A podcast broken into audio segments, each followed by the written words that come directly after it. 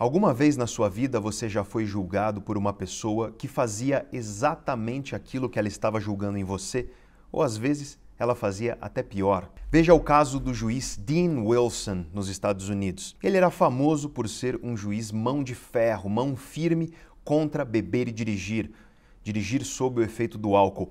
Ele era tão mão firme em relação a isso que ele fazia questão de realizar audiências públicas. Ele ia até universidades, nos auditórios das universidades, chamava os estudantes para eles ficarem de espectadores enquanto ele julgava pessoas que haviam sido pegas sob efeito do álcool enquanto dirigiam. Veja que essa história pode fazer você imaginar que esse cara é um cara contra, veementemente contra beber e dirigir. No entanto, o mesmo juiz Dean Wilson foi pego em 2014 sob o efeito do álcool. Ele colidiu com o carro dele em um ônibus público e fugiu do local. O nome disso nós bem sabemos, é a tal da hipocrisia. A hipocrisia é efetivamente um fenômeno muito comum. Todos nós já fomos vítimas da hipocrisia, mas temos que ser honestos. Todos nós já fomos hipócritas em algum momento das nossas vidas, talvez não tão hipócritas no extremo desse juiz, mas hipócritas em diversas coisas das nossas vidas. E a isso cabe uma pergunta muito interessante: por que nós somos hipócritas? Essa talvez seja uma pergunta fundamental nos dias de internet, nas redes sociais, onde as pessoas julgam com uma enorme facilidade, julgam a vida das outras como se fossem verdadeiros juízes de fato, julgam a vida de outras pessoas, inclusive antes dos juízes de verdade, dos tribunais de justiça, efetuarem os seus julgamentos. E nesse universo da facilidade dos julgamentos através das redes sociais, a hipocrisia talvez nunca tenha sido tão comum. Mas o que a ciência tem para dizer sobre isso? O que ocorre na mente humana, o que as relações entre mente, cérebro e comportamento nos permitem entender a respeito da hipocrisia. Por que, no mundo de hoje, todos julgam, mas ninguém quer ser julgado? É sobre isso que nós falaremos hoje.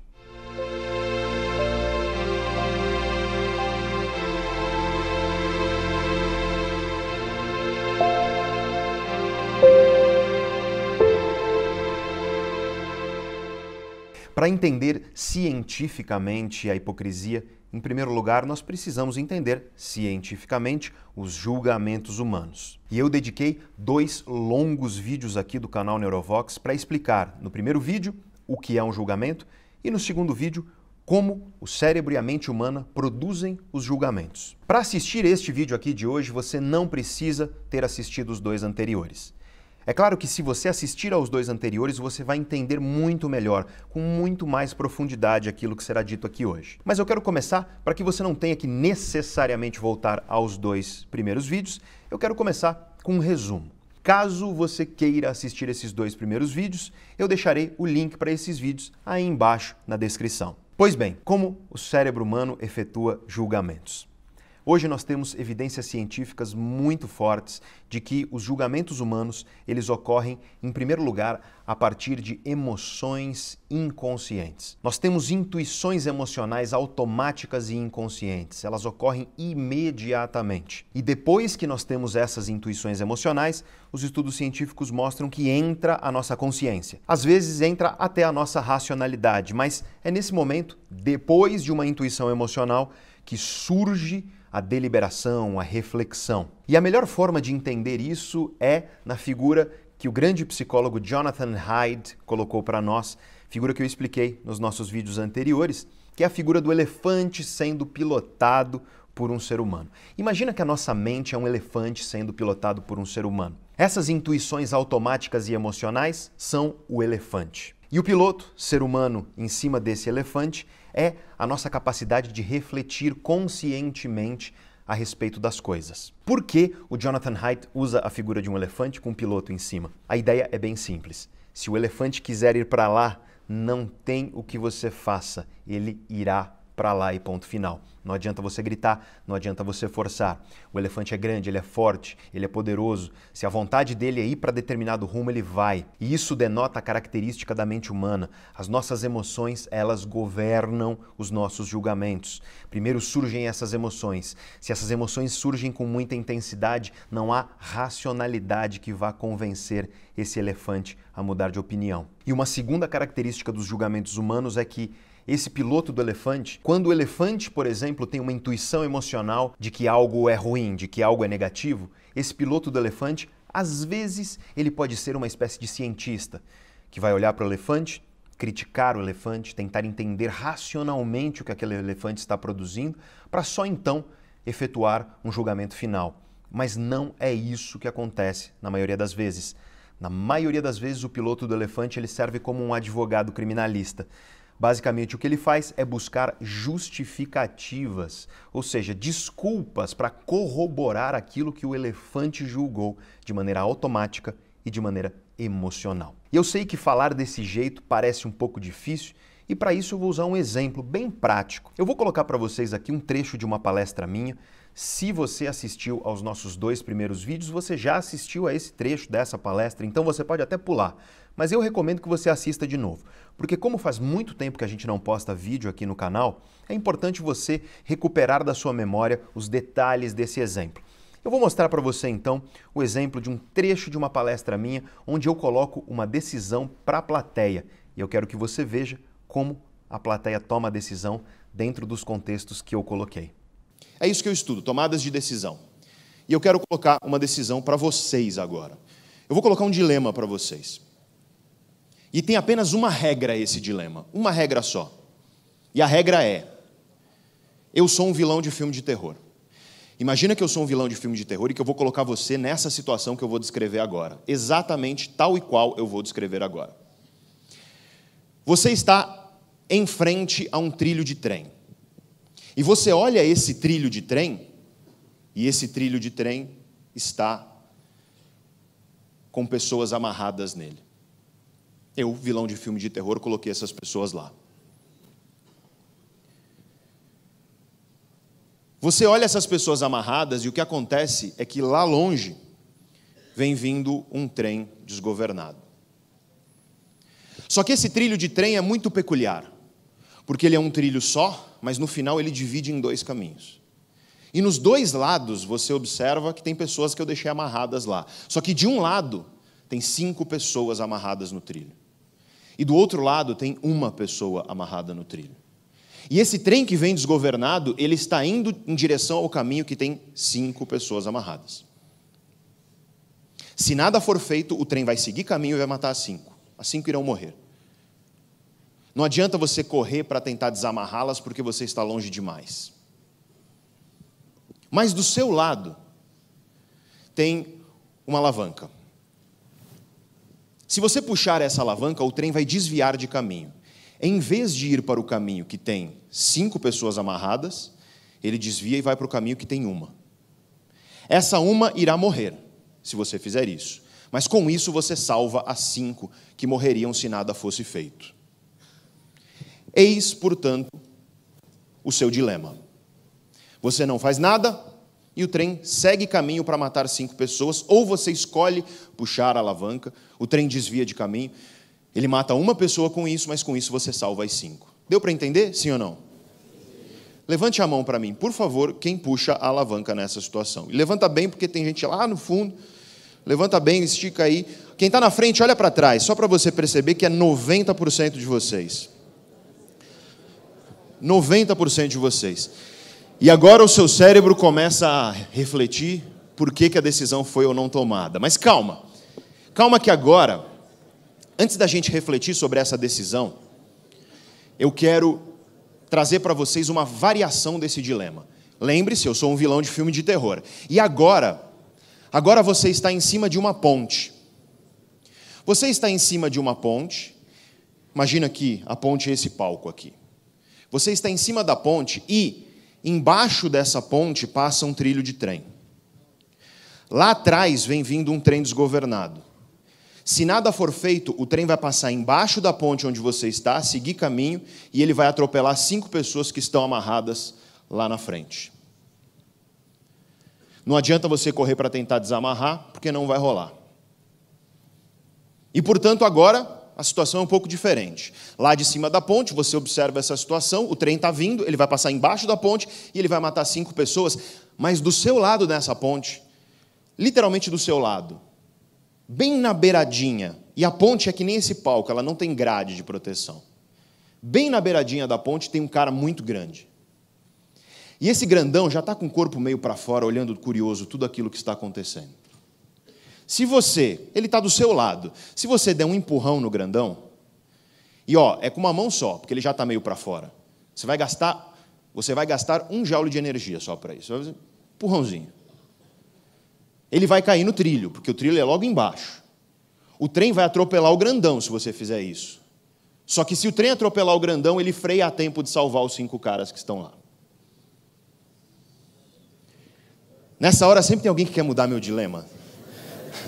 Eu sou vilão, então é do jeito que eu estou falando, não esqueça. Sempre tem alguém nessa hora que fala assim: Pedro, e se, e se eu pular no trilho?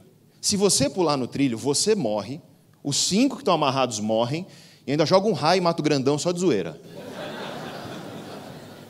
Você tem duas opções: fazer nada e os cinco morrem, ou empurrar o grandão, o grandão morre, mas com isso você salva os cinco. Deu para entender, sim ou não? Levanta a mão, por favor, quem empurra o grandão. Olha que interessante. Inverteu. 90% de vocês puxaram a alavanca e 90% de vocês não empurram o grandão. Por quê? E essa é uma questão importante para você entender o cérebro humano, para você entender a tomada de decisão dos seres humanos. Eu sei que você está aí na tua cabeça tentando entender por que essa decisão foi tomada de maneira tão diferente? Porque existe uma diferença entre um dilema e o outro? Claro que sim, senão eu não teria visto um padrão de comportamento de resposta como esse. E eu já falei esse dilema para literalmente centenas de milhares de pessoas. E esse dilema já foi estudado com centenas de milhares de pessoas pela ciência. É um dilema que foi proposto na, na metade ali do século passado por uma antropóloga. Ele ficou famoso por conta das aulas de direito de um professor de Harvard chamado professor Sanders. Mas não foi o Sanders que criou o dilema, ele é até mais antigo. Mais recentemente, a psicologia tem estudado esse dilema e, mais recentemente ainda, as neurociências, as ciências que estudam o funcionamento do cérebro. O que aconteceu no teu cérebro quando você decidiu puxar a alavanca, mas não decidiu empurrar o grandão? Qual é a diferença entre um dilema e o outro? Vamos primeiro entender do ponto de vista lógico, do ponto de vista racional.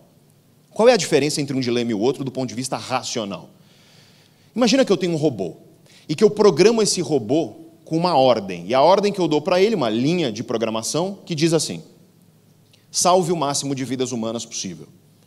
O que, que o robô faria nas duas situações? Ora, ele puxaria a alavanca e ele empurraria o cara, porque para o robô é uma conta. Porque, do ponto de vista lógico, do ponto de vista racional, as duas decisões, os dois dilemas envolvem a mesma ideia, que é você escolher causar a morte de uma pessoa para ter como consequência salvar a vida de cinco. Certo? No entanto, o comportamento humano, ele não olha para seres humanos como se fossem números. E é isso que eu quero trazer para vocês. Quando nós pensamos em seres humanos, nós não olhamos apenas para números.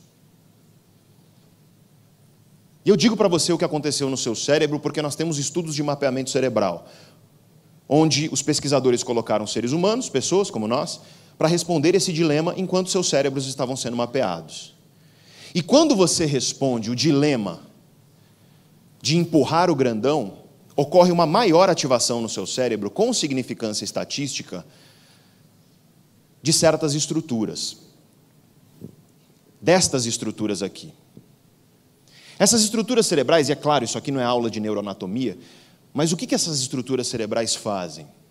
Uma série de coisas, elas são estruturas cerebrais extremamente complexas. Mas uma coisa fundamental que essas estruturas cerebrais fazem é carregar as nossas decisões com emoção. Vou repetir então para que fique claro. Essas estruturas cerebrais estão envolvidas em carregar as nossas decisões com emoções. E o que eu disse para você é que quando você respondeu o dilema de empurrar o grandão, essas estruturas cerebrais estavam mais ativas no seu cérebro do que quando você respondeu o puxão da alavanca. Ou seja, emoção. Há mais emoção envolvida na decisão de empurrar o grandão do que de puxar uma alavanca. Por conta de emoção, a gente viu aqui um padrão de decisão completamente diferente entre os dois dilemas. E eu sei que tem os céticos de vocês que estão falando assim ou pensando: não, não foi por isso que eu decidi, não foi por emoção. E o curioso do cérebro é que muito do que o cérebro faz a gente não percebe que ele está fazendo, é inconsciente.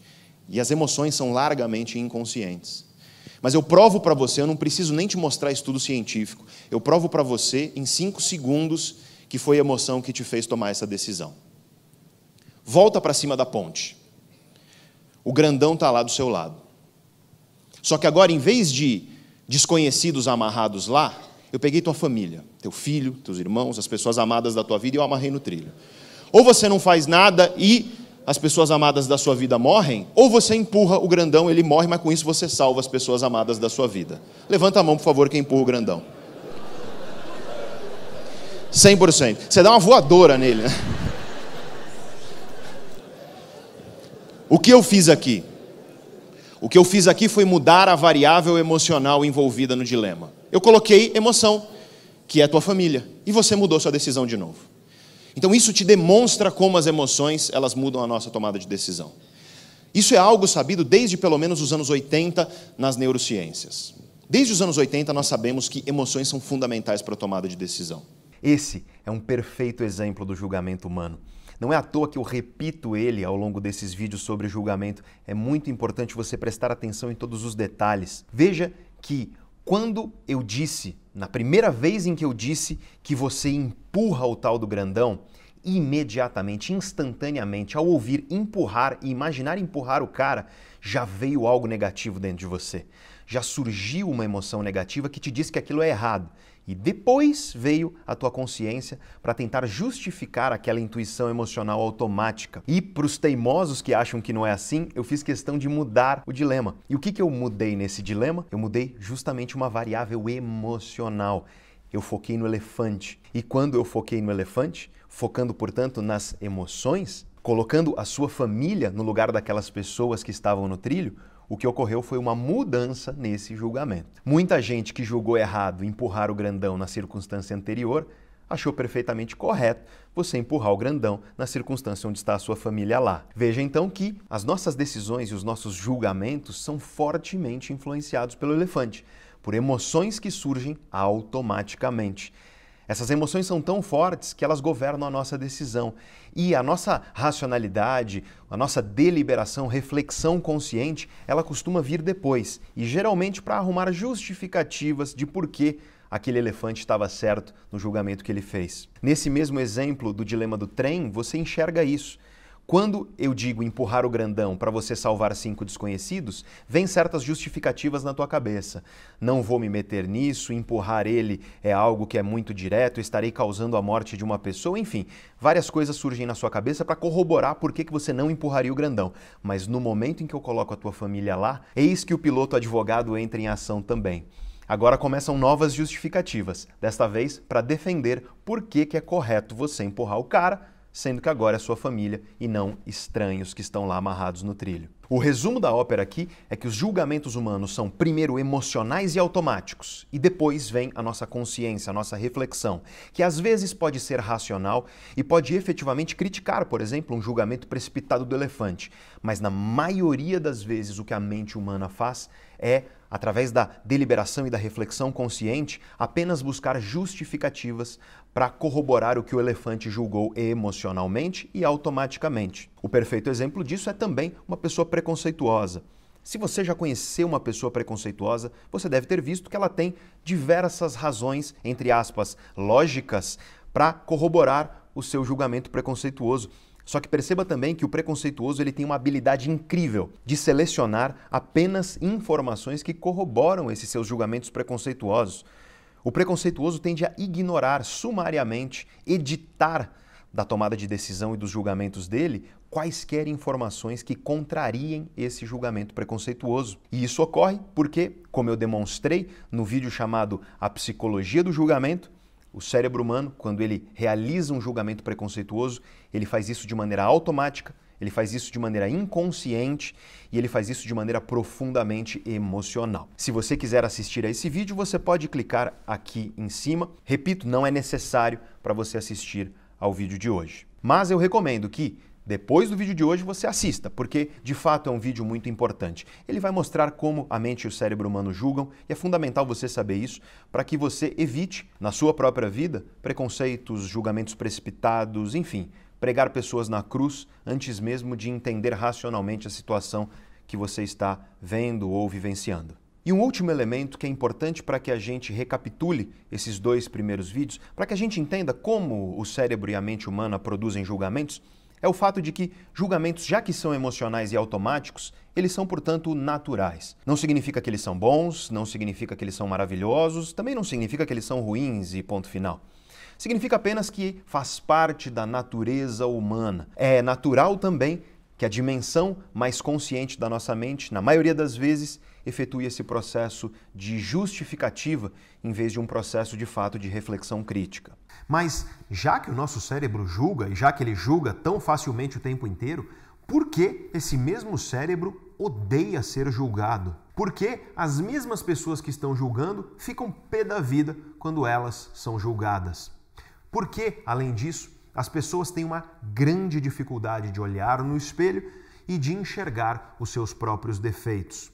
E apesar dessa dificuldade, por que essas mesmas pessoas têm uma facilidade de enxergar os mínimos defeitos no comportamento dos outros? É isso que nós chamamos de hipocrisia, e a observação da hipocrisia não é algo presente somente na nossa sociedade. Escrituras muito antigas já falavam disso e já apontavam os grandes problemas que derivam dessa hipocrisia. Veja, por exemplo, as palavras de Buda: É fácil ver os defeitos dos outros mas difícil ver os nossos próprios defeitos. Espalham-se os defeitos dos outros como palha ao vento, mas escondem-se os próprios defeitos como um jogador trapaceiro esconde os seus dados. Ou então, veja o que diz Jesus Cristo no livro de Mateus na Bíblia. Não julguem para que não sejam julgados, porque com o julgamento com que julgam serão julgados, e com a medida com que tiverem medido os outros, haverão de medir a vós. E por que tu reparas no cisco que está no olho do teu irmão e não vês o galho que está no teu olho? Hipócrita, tira primeiro o galho do teu olho e então cuidarás de tirar o cisco do olho do teu irmão. Vejam que em textos sagrados de diferentes matrizes espirituais, muito antigas as duas, mas que surgiram em épocas e lugares diferentes, em ambos os textos você encontra o mesmo princípio o princípio da hipocrisia e do problema da hipocrisia, de como a hipocrisia prejudica a vida humana e as relações humanas. E isso nos leva a uma evidente pergunta: por que nós somos hipócritas? Para compreender cientificamente a hipocrisia, nós precisamos entender um princípio de funcionamento do cérebro e, por consequência, da mente humana, que é chamado do princípio da busca por consistência. O cérebro humano e a mente humana, por consequência, sempre estão buscando consistência de informações. O tempo inteiro, o cérebro e a mente estão buscando informações consistentes. Isso significa que informações conflitantes, quando entram no cérebro, quando a mente humana processa informações conflitantes, isso gera um conflito interno dentro de nós. Esse conflito interno é desagradável, esse conflito interno, ele não produz algo gostoso dentro de nós e por isso ele é sempre evitado. O conflito interno do qual eu estou falando, ele tem um nome na ciência que é a dissonância cognitiva. Então, em outras palavras, quando informações conflitantes entram em nosso cérebro, quando nossa mente processa informações conflitantes, esse conflito gera um conflito interno, um conflito psicológico dentro de nós. Esse conflito é desagradável e a todo custo nossa mente quer evitar esse conflito. Em outras palavras, a todo custo nossa mente quer evitar a dissonância cognitiva. Eu sei que explicado dessa forma a coisa é um pouco complicada. Então, eu vou colocar isso num exemplo para vocês. Na verdade, uma série de exemplos e com isso você vai entender perfeitamente o que eu estou dizendo. Imagine a seguinte metáfora. Imagine que o cérebro humano é como um computador desses computadores que você tem em casa. E aqui eu quero fazer uma ressalva, tá? Isso aqui é uma metáfora. O cérebro humano não é um computador como esses que a gente tem em casa. Ele definitivamente não é. Então, se algum de vocês aí conhece um pouco da computação cerebral, talvez quando você ouve eu comparando o cérebro humano com um computador de casa que a gente tem, você joga um sapato na tela de raiva de mim. Mas fica tranquilo, eu apenas estou fazendo uma metáfora para que você entenda com ela um pouco a respeito do princípio de funcionamento geral da coisa. Então, imagina que o cérebro humano é como um computador desses que nós temos em casa. Repito, não é, mas imagina. Imagina que, tal como o nosso computador, o cérebro humano tem pastinhas dentro dele. Não tem, tá? Mas, enfim, imagina. E imagina que cada uma dessas pastas contém um certo paradigma da sua vida. Por exemplo, tem uma pasta lá que é a pasta do trabalho, uma pasta das relações pessoais, uma pasta do casamento, uma pasta da saúde. Imagina que é mais ou menos assim que o nosso cérebro funciona. O que eu estou dizendo aqui é que a mente humana fará de tudo para que a informação dentro de cada uma dessas pastas seja consistente, para que não haja conflitos de informação dentro dessas pastas. Quando esse conflito ocorre, isso gera uma dissonância cognitiva, isso gera um conflito interno. E quando o nosso cérebro detecta esse conflito interno, ele imediatamente vai tentar dar um jeito de recuperar aquela consistência anterior. Vamos então a um exemplo prático disso e você vai compreender muito bem o que eu estou dizendo. Eu sou professor e eu tenho alunos que têm 18 anos de idade. Muitos desses meus alunos, quando entram na faculdade, conhecem alguém e se apaixonam. E eu quero que você, que tem mais de 18 anos de idade, lembre de quando você tinha 18 anos de idade e se apaixonava. Lembra do que era uma paixão com 18 anos de idade? Era uma coisa muito poderosa, era uma coisa muito eufórica. E esses meus alunos, então, perdidamente apaixonados, começam a namorar. E aí, depois de uns três meses de paixão, e aqui no nosso canal Neurovox, em algumas outras participações que eu fiz por aí no YouTube, eu já falei que a paixão, do ponto de vista do cérebro, é um estado de demência temporária com duração média de 12 a 24 meses, 12 a 18 meses mais ou menos. E eis que nós temos dois jovens de 18 anos de idade perdidamente apaixonados, três meses de namoro e, portanto, eles estão lá na crista da onda da demência, o ápice da demência. E eu quero que você imagine a cabeça deles. Imagine então que é como um computador de casa tem várias pastas e que agora acabou de ser criada uma nova pasta, que é a pasta namoro. A pasta namoro, que tem três meses, ela só tem dentro dela coisas bacanas. Só tem emoções positivas, sensações gostosas, memórias afetivas bacanas, planos legais para o futuro. Enfim, é uma pasta repleta de coisa boa. E aí, esses meus alunos, nas conversas apaixonadas, um vira para o outro e diz: Amor, você me ama? E o outro responde: Amo. E aí vem a pergunta: para sempre? E o que responde a outra pessoa nessa hora? Responde imediatamente, naturalmente e com convicção: para sempre. Eu quero que você imagine se a história fosse um pouco diferente. Imagina que esse meu aluno vira para a pessoa que está com ele e fala: Amor, você me ama? E a pessoa responde: Amo. E aí ele então pergunta: Para sempre? E a pessoa vira para ele e fala: Olha, eu acho que não. Eu acho que com base no cálculo da média aritmética simples dos meus últimos relacionamentos, o nosso relacionamento ele deve durar aproximadamente nove meses, com margem de erro de um e meio. Eu quero que você perceba o problema dessa situação. Lembra que na pasta namoro desse cara só tem coisa positiva, só tem coisa boa. Se você vira para outra pessoa e você fala que não vai ser para sempre, se você vira para a pessoa, se você lembra para si mesmo, inclusive, que um dia vai acabar provavelmente, porque, sejamos honestos, uma pessoa de 18 anos, no mundo de hoje, no mundo de Tinder, dificilmente ela vai ficar para sempre com um namorado ou uma namorada que conheceu na faculdade. Mas então, aos três meses, ela está um tanto quanto demente durante a paixão, a pasta só tem coisa boa, mas se ela for racional, se ela for analisar racionalmente e perceber que um dia provavelmente vai acabar, ela vai adicionar uma informação na pastinha namoro lá do cérebro que é conflitante com todas as coisas boas que já estavam lá. Isso vai gerar um conflito interno essa dissonância cognitiva será muito desagradável.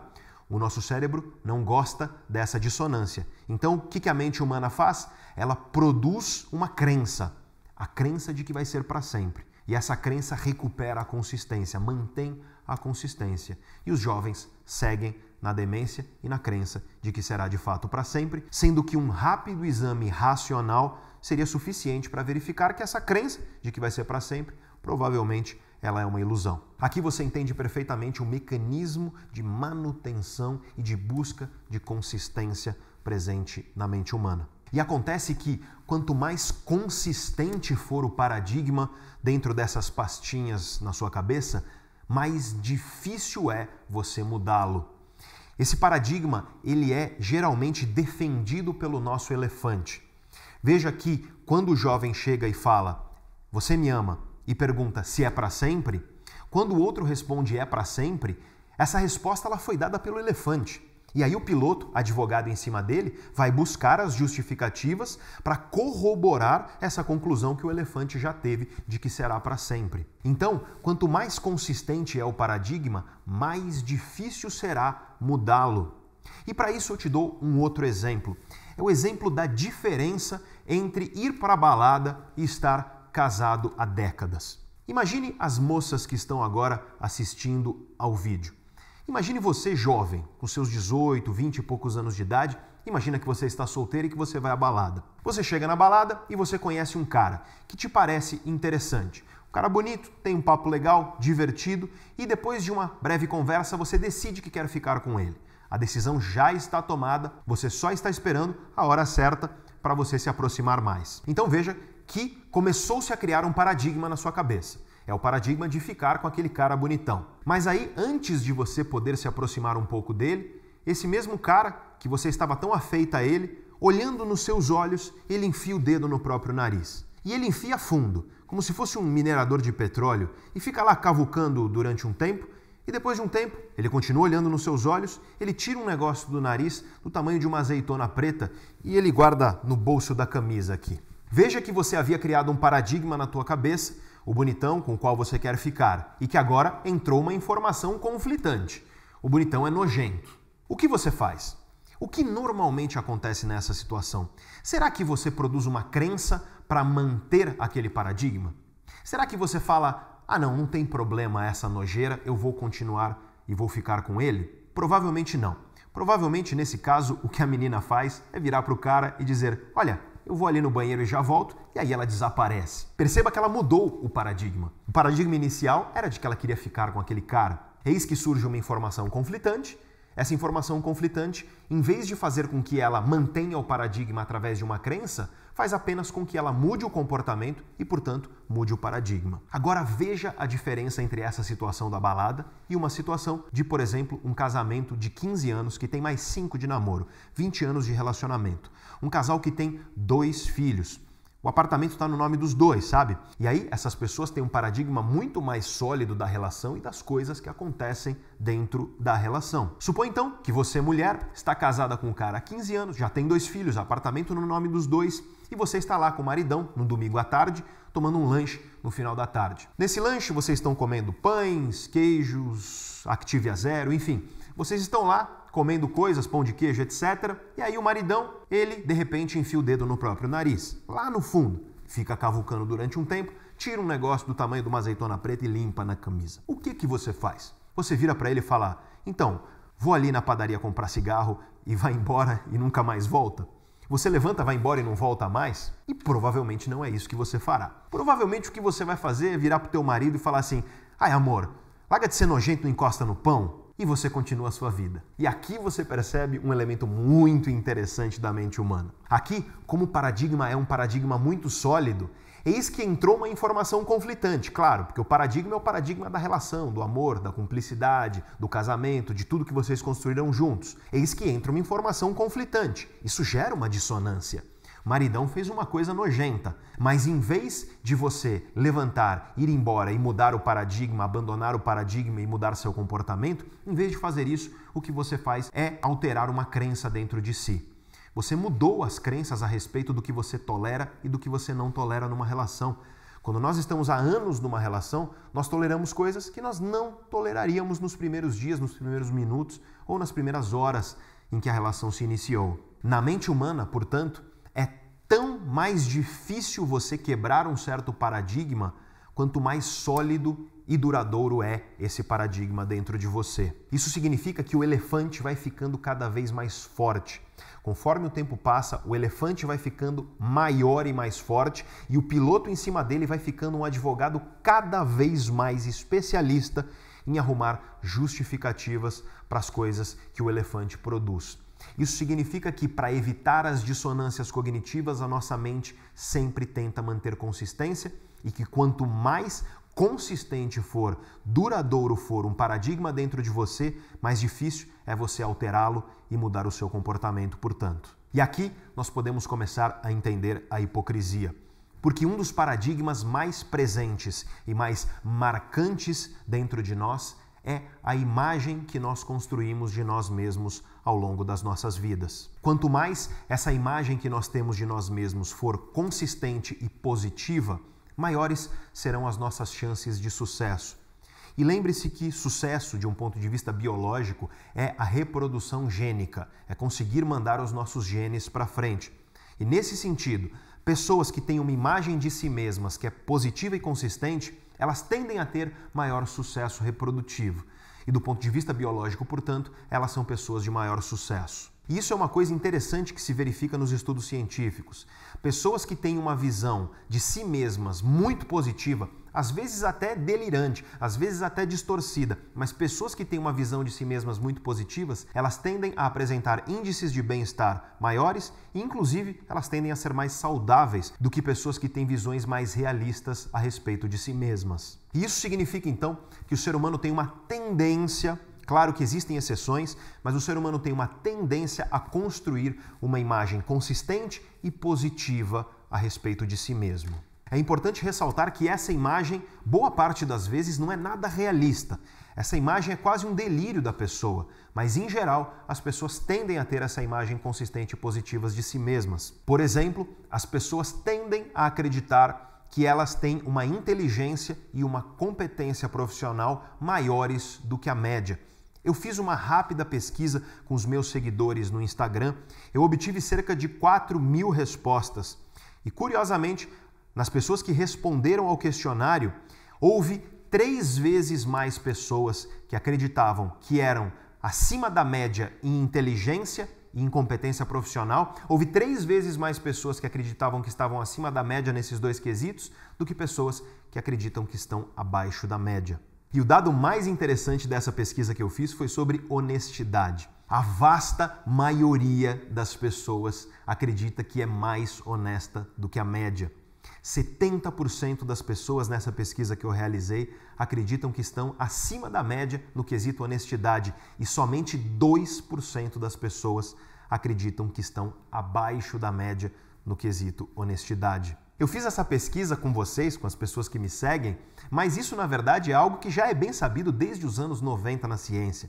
As pessoas tendem a achar que elas são mais inteligentes, que elas são mais profissionalmente competentes, que elas são mais honestas do que a média. Os pais, por exemplo, tendem a achar que os seus filhos são mais bonitos do que eles de fato são. E é fácil medir isso. Basta você perguntar para os pais, de 0 a 10, quão bonito eles acham que o filho ou a filha é. E aí você pega uma foto desse filho ou filha e mostra para um monte de gente e pede para essas pessoas dizerem de 0 a 10 qual é a beleza da criança. E invariavelmente a gente vê que os pais tendem a achar que o filho ou a filha ele é mais bonito ou ela é mais bonita do que de fato a média das outras pessoas acredita que é. Eu vivi isso na pele alguns anos atrás. Eu fui convidado por uma amiga minha para jantar na casa dela. Ela tinha um filho que na época tinha uns 3 anos de idade, e eu não tive a oportunidade de conhecer a criança antes. Então eu fui lá na casa dela, jantar com ela, o marido e o filho. E aí, quando eu encontrei a criança, eu não sei nem explicar para vocês. O moleque era muito feio, ele parecia um cabrito virado do avesso. Eu não sabia o que dizer. E aí essa minha amiga, ela virou para mim, com amor de mãe gigantesco no coração dela, ela olhou para mim e sorrindo ela disse: "Pedro, ele não é lindo?" E aí eu não sabia o que dizer. Então o que eu disse foi: Ah, ele é igual o pai, é a cara do pai. E ela gostou muito da resposta e eu saí ileso dessa. Mas é muito interessante você perceber como pais tendem a ter essa percepção distorcida, essa percepção distorcida a respeito não só dos filhos, mas o casal tende a ter uma percepção distorcida em relação um ao outro. Maridos tendem a achar que as esposas são mais bonitas do que de fato são. Esposas tendem a achar que os maridos são mais bonitos do que de fato são. Eu poderia continuar aqui com diversos exemplos, porque eles são muitos. A ideia central é que as pessoas têm uma espécie de egocentrismo exacerbado e distorcido. Elas têm uma forte e consistente imagem positiva de si mesmas. E pare para pensar no seguinte: Se você olhasse no espelho e se você genuinamente admitisse para si mesmo coisas, por exemplo, como eu sou um canalha desonesto, ou então eu sou feio pra caramba, ou então eu casei com uma pessoa meia boca. Eu quero que você perceba que essas informações, que você concluir essas informações a respeito de si mesmo, que você aceitar essas informações a respeito de si mesmo, isso é algo semelhante ao jovem apaixonado aceitar que o relacionamento vai acabar um dia, que aquele relacionamento apaixonado irá acabar. É algo que traz uma informação inconsistente com aquilo que existe dentro de nós. Essa inconsistência gera uma dissonância e essa dissonância é desagradável. E por isso, a nossa mente, o nosso cérebro, que são verdadeiras máquinas de manter e de recuperar consistência quando essa consistência é perdida, rapidamente o que a nossa mente faz é produzir então uma visão que é distorcida, mas que é consistente, onde nós somos justos, honestos, bonitos, competentes, inteligentes e por aí vai. Isso tudo, essa autopercepção positiva e consistente, mantém a nossa consistência psicológica.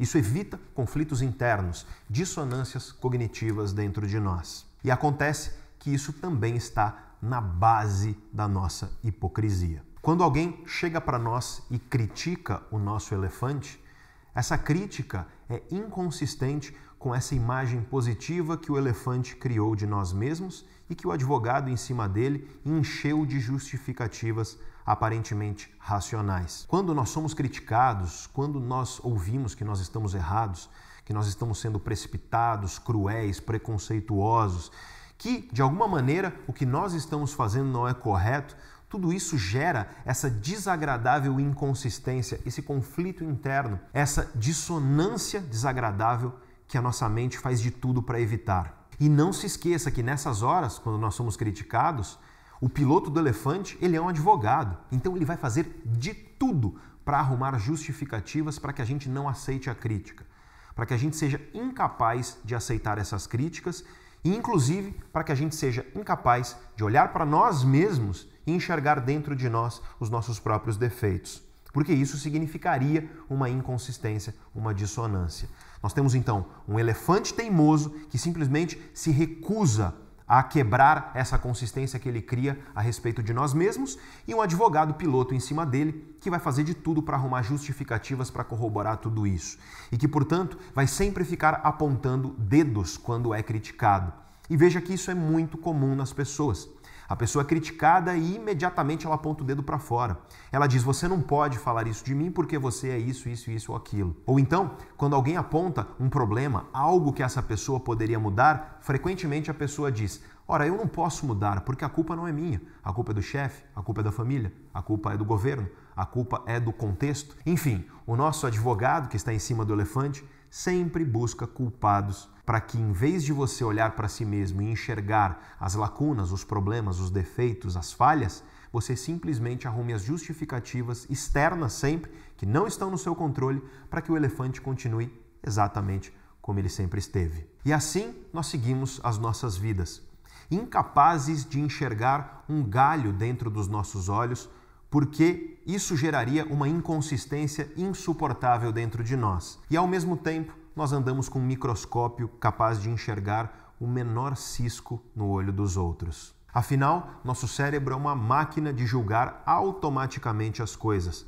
através de intuições emocionais que acontecem fora do nosso controle e que são frequentemente irracionais. E com isso você compreende porque todos querem julgar, mas ninguém quer ser julgado. E além disso, tudo isso nos permite ver que não se trata de um fenômeno dos dias atuais.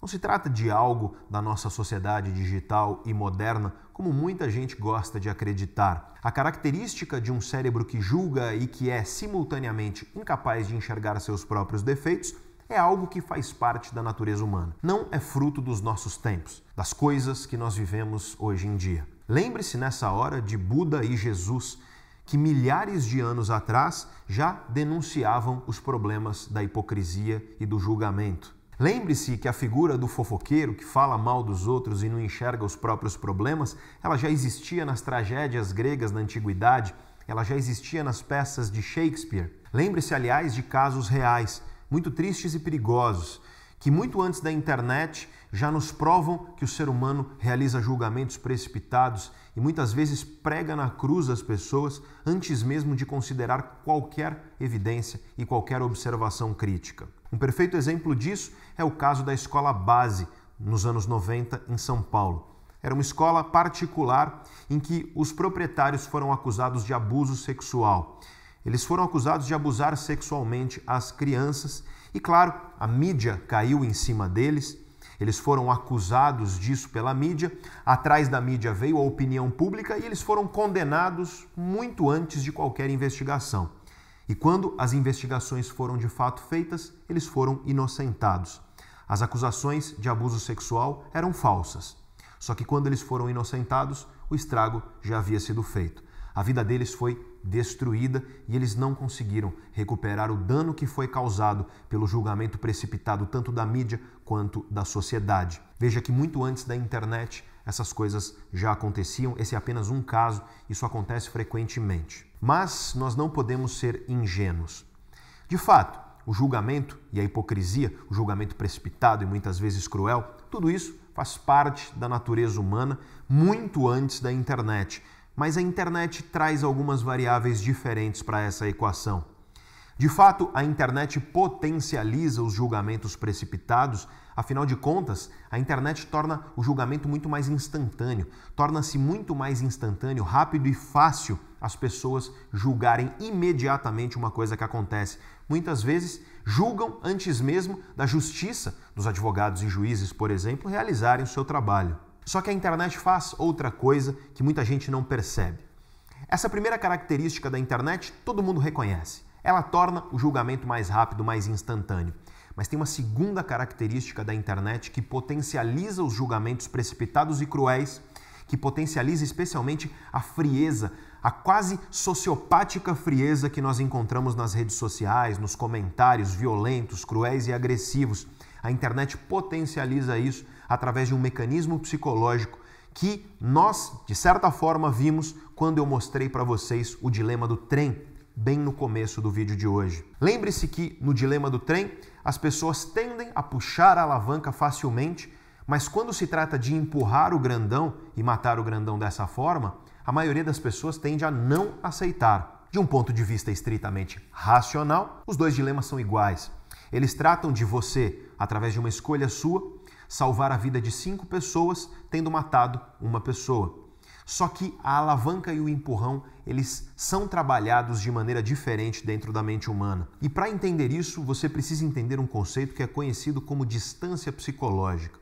E é algo relativamente fácil de compreender. Quanto maior for a distância que você sente entre você e uma decisão, e essa decisão pode ser também um julgamento moral. Quanto maior for a distância que você percebe entre você e um julgamento ou entre você e uma decisão, mais fria tende a ser essa decisão ou esse julgamento. Vou repetir para que fique claro: quanto maior a distância que o indivíduo percebe entre ele e uma situação, entre ele, por exemplo, e um julgamento moral ou uma decisão, mais fria tende a ser essa decisão ou esse julgamento. Veja que no caso do dilema do trem, a alavanca, ela cria uma distância percebida, ela cria uma espécie de intermediário. Quando você pensa em puxar uma alavanca, você pensa que não está cometendo um assassinato diretamente. Você se distancia um pouco daquele assassinato que está sendo cometido. Ao contrário, quando você imagina empurrar alguém, você se sente mais próximo da decisão. Você se sente mais próximo da decisão de matar aquela pessoa e isso muda o seu julgamento moral no dilema. A distância psicológica esfria a situação. E veja então que celulares e computadores, por exemplo, eles funcionam como alavancas metafóricas, tal como no dilema do trem. Eu pergunto a você, o que é mais fácil? Você terminar um relacionamento de anos que você tem com uma pessoa, sentando junto com ela e olhando nos olhos dela e dizendo a ela por que você não quer mais estar com ela? Ou você simplesmente enviar um WhatsApp? Ou, aliás, você fazer o que muitos jovens fazem hoje em dia. E não só jovens, muitas pessoas fazem hoje em dia, que é dar um perdido, que é simplesmente desaparecer. O que é mais fácil? Você flertar com uma pessoa ao vivo e demonstrar o seu interesse por ela? Ou você instalar um aplicativo como Tinder, por exemplo, onde você está distante, onde você sente essa distância e por essa frieza você não sente tanto aquela emoção da ansiedade. E exatamente por isso você consegue conversar de uma forma um pouco mais calculada, de uma forma menos ansiosa. Veja que o celular e o computador, eles produzem essa tal de distância psicológica e quando eles fazem isso, eles esfriam a situação. O que pode ser ótimo, por exemplo, para pessoas que sofrem de ansiedade social e conseguem conversar e flertar através de aplicativos, mas pode ser bastante prejudicial quando as pessoas entram nas redes sociais e começam a comentar. Comentar dentro de um contexto de frieza, e você já deve ter percebido que comentários de internet Nesses comentários você observa crueldade e agressividade que jamais aquela pessoa teria coragem de demonstrar se ela estivesse cara a cara com aquele ser humano que ela está ofendendo, que ela está criticando, que pode ser uma celebridade, pode ser uma pessoa conhecida, mas que através dessa distância psicológica e desse esfriamento ocorre uma desumanização, ocorre então uma espécie de sociopatização que a internet promove, pois ela cria distância psicológica entre as pessoas e as outras pessoas que elas muitas vezes agridem, que elas muitas vezes criticam de forma absolutamente violenta e repito, que jamais fariam se estivessem olho no olho com aquela mesma pessoa que elas estão agredindo e criticando. Isso nos ensina que sempre que nós estivermos na internet, sempre que nós estivermos distantes de qualquer forma de uma pessoa, nós devemos ter um cuidado redobrado com os nossos julgamentos morais. É muito mais fácil nós julgarmos de forma cruel e precipitada uma pessoa que é percebida por nós como distante. E isso, aliás, tem implicações para as próprias relações que nós temos. Você deve saber que é muito mais difícil você manter um relacionamento romântico, por exemplo, à distância. É muito mais provável que ocorra, por exemplo, a traição nesse caso. Vale você perceber que, pelo mero fato de você estar distante da pessoa, esfria-se um pouco a relação. E muitas vezes você toma a decisão e essa decisão pode gerar um enorme arrependimento quando você encontrar a pessoa no futuro.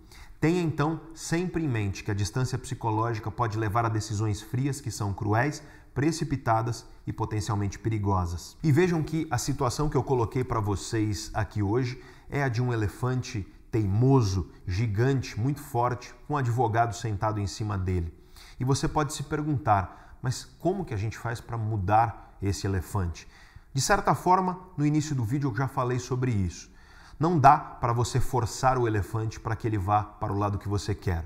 O máximo que você pode fazer é observar o elefante quando ele é teimoso, verificar quando o piloto do elefante, ou seja, o raciocínio, está sendo um mero advogado procurando justificativas para corroborar as suas crenças anteriores, e nessa hora tentar substituir o advogado por um cientista ou por um filósofo. Ou seja, tentar colocar em cima do elefante alguém que seja capaz de criticar de fato esse elefante.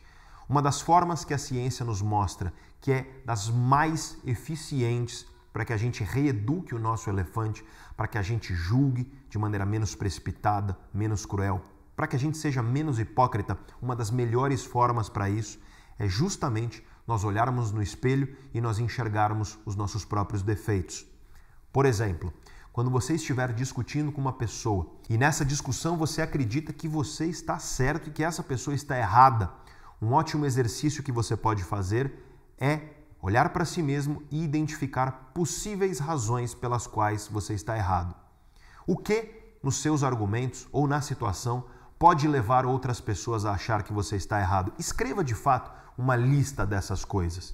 Isso vai te ajudar a enxergar um pouco a coisa sob outra perspectiva. Além disso, outra arma para a gente reeducar o nosso elefante é exercitar a empatia. Mas acontece que as pessoas têm um conceito errado de empatia. As pessoas tendem a achar que a empatia é você se colocar no lugar do outro. E como eu venho dizendo em palestras e em cursos, esse é um equívoco enorme. Isso não é empatia. Empatia não é você se colocar no lugar do outro. E para isso, eu vou colocar aqui para você um trecho de uma outra palestra minha e você verá num exercício que eu realizo com a plateia o que de fato significa empatia, o que é essa empatia que nós devemos exercitar. Nutrir confiança é muito importante, tira o que há de melhor de nós. Quando vivemos em um ambiente de confiança, nós arriscamos para o que é bom para o todo. Nós somos mais criativos, mais inovadores. O mundo melhora com tudo isso, seja a economia, seja as empresas, seja a tua família. E para isso você precisa de empatia. Só que as pessoas têm uma ideia errada do que é empatia. E para isso eu quero fazer um experimento com você. Eu vou fazer um pedido para você, por favor. Eu gostaria que você segurasse a mão da pessoa que está do seu lado, por favor. Pega a mão da pessoa que está do seu lado. E eu quero que você observe o que você está sentindo. O que você está sentindo? Carinho? Vergonha? Tesão? Aí não, né? Eu tenho uma pergunta. Continua aí, continua aí. Eu tenho uma pergunta. E eu quero que você responda para mim com sim ou não. Você está sentindo a mão da pessoa do lado, sim ou não? Sim. Não, não está. Você não está sentindo a mão da pessoa do lado. Você está sentindo a sua mão sendo apertada pela pessoa. Imagina que eu tenho aqui no meu bolso um anestésico poderoso e eu injeto ele no seu braço. Teu braço vai adormecer. Você vai sentir a mão da pessoa? Não, teu braço adormeceu porque você sente o teu. Você nunca vai sentir o que outra pessoa sente, porque seria necessário, para você sentir a mão do outro, seria necessário que os nervos do teu cérebro tivessem ligados na mão da pessoa. Você só sente o teu corpo. Se estiver gostoso, pode ficar, se não pode desdar a mão. Veja que ideia interessante. Você nunca vai sentir o que outra pessoa sente. Para você sentir o que outra pessoa sente, seria necessário que os teus nervos do cérebro estivessem ligados no corpo dela. Você só sente o que você mesmo é capaz de sentir. Isso nos traz algumas lições importantes. Lição número um. Lição número um, fundamental. Nós, seres humanos, às vezes olhamos para outras pessoas nós, seres humanos, às vezes olhamos para outros seres humanos e tentamos imaginar o que está acontecendo na cabeça deles. Só que você nunca vai pensar literalmente com a cabeça da outra pessoa, porque nós estamos meio que enclausurados no nosso corpo. A gente só sente o que a gente sente. Então eu dou uma dica aqui para quem é casado, quem é casada. Quando você estiver discutindo com esposo, esposa, namorado, namorada, e aí a pessoa vira para você e fala assim: Você não sabe como eu estou me sentindo. Você já sabe a resposta. A resposta é: não sei mesmo, porque para que soubesse seria necessário que as terminações nervosas do meu cérebro estivessem ligadas no seu corpo. E como elas não estão, nós não temos que discutir esse tópico.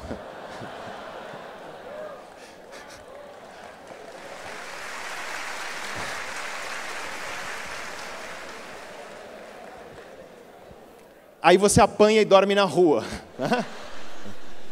Mas é verdade. Estrito senso é verdade. Agora, a lição que a gente tira disso é muito importante, porque tem gente que acha que empatia é você se colocar no lugar do outro. Está errado. Se você se colocar no lugar do outro, é você no lugar do outro. E vai ser, portanto, a tua cabeça. Empatia é você entender que o outro é outro, que ele tem outra história, outras dores, outras competências, outras fraquezas, outras forças outro perfil emocional, que aquilo que é dor para outra pessoa pode não ter sido para você, mas isso não diminui a dor da pessoa. Porque tem gente que faz isso, ah, eu passei por isso e para mim foi tranquilo. Isso é problema seu, você nunca sentiu o que aquela pessoa sente, e para ela pode ser algo realmente grave. A mesma coisa com as alegrias. Para que a gente promova a confiança, a gente precisa de mais empatia. A gente precisa entender essa questão de diversidade num sentido amplo. Somos diferentes, nunca seremos capazes de estar dentro do corpo de outra pessoa e por isso a gente precisa ouvir mais. A gente vive em um mundo que só quer falar. Pare para pensar no que é o Facebook, é um monte de gente falando. A gente precisa ouvir mais, ouvir com interesse. Eu vou às vezes a jantares e eu vejo casais na mesa do lado. Claramente são casados há muito tempo, eles não se falam, eles ficam olhando para o celular. Não perca a oportunidade de abrir teu mundo aqui para o mundo de outra pessoa. A gente só consegue abrir nosso mundo para o de outra pessoa se a gente ouve sem julgamento, se a gente ouve sem preconceito, se a gente entende que aquela pessoa é outra e respeita o fato dela ser outra. Isso é essencial para que a gente construa um ambiente de confiança. Veja então, com tudo isso, que a empatia não é você se colocar no lugar do outro. Porque afinal de contas, se você colocar o teu elefante no lugar do outro, ele continua sendo seu elefante. O mais importante aqui é você perceber que se você quiser convencer alguém, se você quiser trazer alguém para o seu lado, se você quiser ter um debate onde de maneira crítica, de maneira mais racional, você consegue discutir ideias com a pessoa sem conflitos, ou pelo menos sem tantos conflitos e sem tantas brigas, O que você precisa fazer é apelar ao elefante dela. E portanto, sempre que você for conversar com alguém, não adianta você vomitar em cima da pessoa um monte de dados ou então as ideias que racionalmente te fazem pensar assim. Você deve, através da empatia, tentar construir uma ponte afetiva, emocional com essa pessoa. Ouça, ouça de verdade o lado dessa pessoa. Tente de fato enxergar por que o cérebro e o elefante dela julgam o mundo daquela forma. A partir disso, tente compreender pontos onde você consegue ligar a sua lógica e o seu raciocínio ao elefante dessa pessoa para que talvez ele perceba que entre o seu elefante e o elefante dela existe uma certa semelhança. E assim, aos pouquinhos, apelando ao elefante através da empatia, ouvindo mais, falando menos, lendo mais e estudando mais, comentando menos, entendendo mais e julgando menos, como nos disse o grande filósofo Spinoza, nós talvez conseguiremos construir uma humanidade mais empática, uma humanidade mais harmoniosa. Empatia é você ensinar ao seu elefante que existem outros elefantes e que esses elefantes todos podem sim conviver no mundo. Você não precisa necessariamente concordar com outra pessoa, mas você pode se esforçar um pouco para respeitar a posição dela. Nós podemos, inclusive, não necessariamente às vezes respeitar uma posição, mas no mínimo entender melhor essa posição para que talvez a gente tente convencer as pessoas de que aquela não é a melhor posição de se adotar. Esse eu acredito que é o caminho para um mundo mais harmonioso, um mundo mais respeitoso. E para que isso aconteça, nós precisamos ter a consciência e a humildade de reconhecer que todos nós somos hipócritas, que a hipocrisia faz parte da natureza humana. Nós não temos que fingir que ela não existe. O primeiro passo para combatê-la é reconhecer quando ela surge dentro de nós mesmos. E é por isso que eu quero deixar claro para você: se depois de ouvir tudo isso que eu falei no vídeo anterior e no vídeo de agora, se depois de ouvir tudo isso você estiver aí pensando, é, as outras pessoas são assim, mas eu sou diferente, saiba que é bem provável que você esteja justamente se enganando. Você está provavelmente dentro desse auto-engano a respeito da sua própria hipocrisia. E a lição final eu quero frisar e repetir. Quando você for falar com outras pessoas, fale com o elefante e não com o piloto. Seja empático, estabeleça uma conexão emocional com essa pessoa. Ouça o que ela tem a dizer, mas ouça de verdade, porque nos dias de hoje eu observo as pessoas e o que elas mais fazem é ficar esperando a vez delas falarem, em vez de de fato ouvir o que a outra pessoa tem para dizer. Tente enxergar por que essa pessoa acredita que você está errado e a partir daí construa uma ponte entre vocês. Quem sabe assim, em um mundo de redes sociais, de comparações, de julgamentos precipitados e cruéis, em um mundo de tanta hipocrisia, quem sabe desse jeito a gente consegue construir alguns caminhos possíveis para que o futuro amanhã seja um pouquinho melhor do que esse mundo em que nós estamos vivendo hoje. Como sempre, aqui no canal Neurovox, eu faço questão de dar a vocês todas as referências, tanto de artigos científicos, de livros, de referências filosóficas, enfim, tudo aquilo que eu usei para construir a narrativa que você ouviu. Se você se interessar por essas fontes, eu convido você a ler um texto que eu publiquei no meu perfil no LinkedIn. Esse texto, que trata justamente da hipocrisia, tem ao final dele todas as referências de leitura, tanto do próprio texto quanto do vídeo que você assistiu hoje. Eu aproveito e convido você a me acompanhar nas demais redes sociais. Lá no LinkedIn eu costumo postar conteúdos mais sérios, artigos, por exemplo, e também novidades a respeito de ciência, a respeito de comportamento e tudo relacionado geralmente com a vida profissional. Se você quiser me acompanhar de maneira mais pessoal, se você quiser saber o que, que eu estou lendo, que séries eu estou assistindo, que filmes eu estou vendo, onde eu estou e se tem uma palestra minha aí próxima a você na sua cidade, eu convido você a me acompanhar lá no Instagram. No Instagram eu também posto pequenas reflexões, pequenas reflexões a respeito da vida cotidiana, da vida mais pessoal. E se você se interessa por esses temas, pelas relações entre mente, cérebro e comportamento, eu convido você a conhecer o nosso livro Em Busca de Nós Mesmos. Esse livro que está aqui. Eu escrevi junto com o filósofo Clóvis de Barros Filho, meu querido amigo, e portanto é um diálogo entre as ciências da mente e a filosofia. E se você gosta de tudo isso, eu também convido você a conhecer os nossos cursos. E você encontra um link para eles aí embaixo na descrição, junto com o link para o artigo que eu mencionei do LinkedIn. Se você gostou do vídeo, eu peço a você que você curta e compartilhe. Isso é muito importante para nós. E mais importante ainda para nós é que você se inscreva em nosso canal. Se você já for inscrito, você pode clicar no sininho aí embaixo para receber uma notificação sempre que a gente postar um vídeo novo. Eu prometo a você que eu não vou encher a sua caixa postal com mensagens e vídeos. A gente costuma postar um vídeo por mês, no máximo um vídeo a cada 15 dias. Eu agradeço a você por ter ficado comigo até aqui nesse vídeo. Muito obrigado, um abraço e até a próxima.